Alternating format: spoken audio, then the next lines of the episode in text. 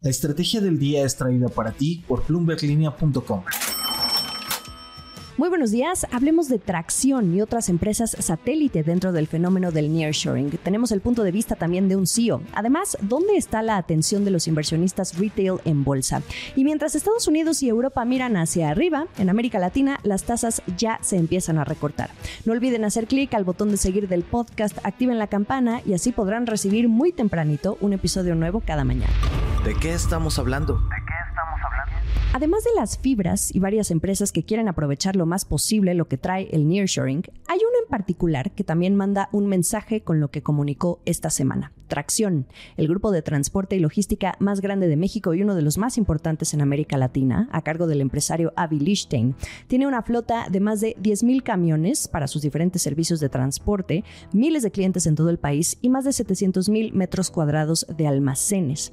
Desde 2017, mucho antes de hablar de nearshoring, a esta empresa ya se le consideraba de las más beneficiadas, pero por el TEMEC, que por esos años se estuvo renegociando y finalmente entró en vigor en 2020. Su ha manejado precios atractivos en los últimos años, con crecimientos a doble dígito en su flujo operativo.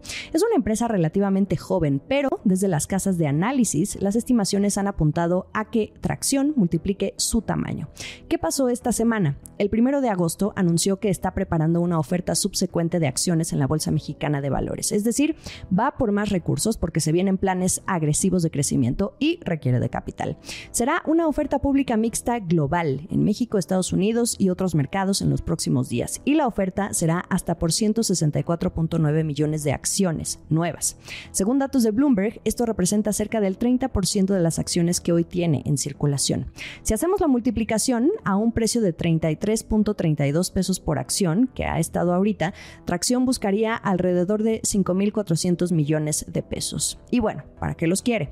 Quiere expandirse en el negocio de movilidad. Por si no lo sabían, Tracción tiene servicios de transporte de carga, escolar y de personal y otros especiales, hasta mudanzas. Y también es la empresa detrás de Redpack, el servicio de mensajería de última milla, que por cierto adquirió en 2018. También quieren refinanciar deuda, pero lo más importante es que van a salir de compras. Miran posibles adquisiciones que incrementen su exposición al nearshoring, logística transfronteriza y con componente tecnológico. La voz. A finales de mayo, Alejandro Ángeles, mi colega periodista en Bloomberg Línea, pudo platicar con el CEO de Tracción, Avi Lichtenstein, y ahora que la empresa prepara esa oferta subsecuente de acciones en la bolsa para obtener recursos e incrementar su exposición a las bonanzas del nearshoring, vale la pena recordar lo que le dijo. Su tirada es que los frutos del nearshoring se vean en dos años. Ya ven ustedes que hay un extenso debate si ya se mira el impacto o no. Hay quienes dicen que sí, otros prefieren esperar a más cifras de inversión extranjera directa. En fin, para el CEO de Tracción, esto de la relocalización lo vieron venir desde hace años y ya se están preparando. Vamos a escuchar lo que le dijo en entrevista para Bloomberg Línea. Y viene esta ola, donde al final de cuentas, en mi punto de vista, es algo que arrancó hace unos años, pero lo fuerte está por venir. Lo fuerte está por venir y va a empezar en año y medio, dos años. Sin duda el, el fenómeno es una gran oportunidad para México. Como lo estamos viviendo ahí, cientos de grandes fábricas que están abriendo sus instalaciones en México, empezando por el norte del país. Estas fábricas lo que buscan es proximidad a Estados Unidos y una buena logística para hacer llegar sus productos a Estados Unidos. Entonces, con los recursos que nos hacemos entre nuestra generación de, de, flujo más el acceso a la deuda, nos permite invertir y que la empresa tenga crecimientos pues, bastante buenos como los hemos tenido anteriormente. ¿no? Y esta inversión la pensamos canalizar a temas relacionados con nearshoring. Pueden ser tanto de crecimiento orgánico como de posibles adquisiciones que veamos que son estratégicas enfocadas al nearshoring. Esto me recuerda a las palabras que alguna vez me dijo Máximo Bedoya, el CEO de Ternium, de los primeros directores de empresa en mencionar la palabra nearshoring por allá de 2021. Ternium es una productora de acero con presencia en los principales países de América Latina y también en México y el sur de Estados Unidos. Él dijo que era el camino a seguir y así lo ha dejado ver, por ejemplo, con la inversión que le anda inyectando fuertemente a su planta en pesquería en Nuevo León. Fíjense, más allá de Tesla, como el caso más sonado, estas son las empresas que van a poner todo a funcionar como parte de la cadena de proveeduría en materia de servicios y de otros materiales alrededor de esas compañías que vayan a llegar a instalar sus fábricas en la geografía mexicana. Tracción en la parte de logística y almacenamiento, como también fibras y también Ternium con la parte del acero. Son empresas muy grandes y muy importantes en la región. Todos quieren ir a la fiesta del nearshoring y ya están juntando y distribuyendo capital. Esto es el dato del día. Aprovechando esta oferta subsecuente de acciones de tracción, esto es algo relevante porque México no ha visto una por parte de una empresa en años. Estamos hablando de empresas porque sí ha habido ofertas secundarias, pero por parte de las fibras, que hace poco mencionamos en este podcast, y también esto no incluye a otros vehículos de capital privado. Y bueno, súmenle también la sequía de ofertas públicas iniciales, salvo Cox Energy, que, debutó simultáneamente en México y España en 2020 a través de Viva. Vamos con el dato.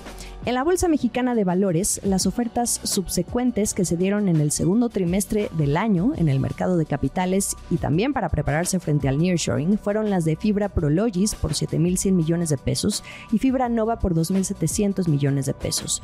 Dato aún más curioso, aquí participaron más de 18.000 inversionistas individuales o retail. Esto es un nuevo récord por ser el número más grande de retail investors que participan en una oferta en el mercado mexicano hay interés. Y nada más, para que no se vayan con la duda, sí hubo el listado de una empresa en la bolsa, pero sin oferta pública. Fue Axtel, pero por el proceso de decisión de Alfa.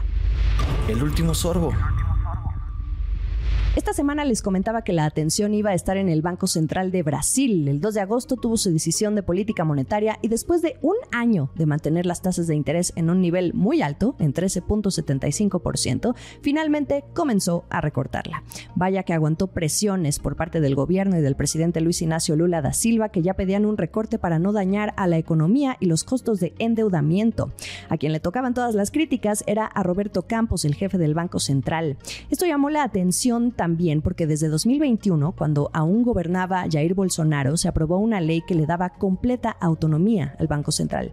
Y esto no le está gustando al presidente Lula. De hecho, una vez que termine el mandato de Roberto Campos en 2024, quiere revisar esa ley y cuestionar que para qué esa independencia.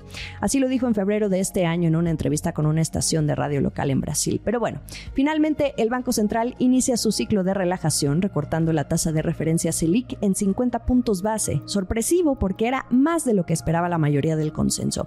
Hoy la tasa ya se ubica en 13.25%.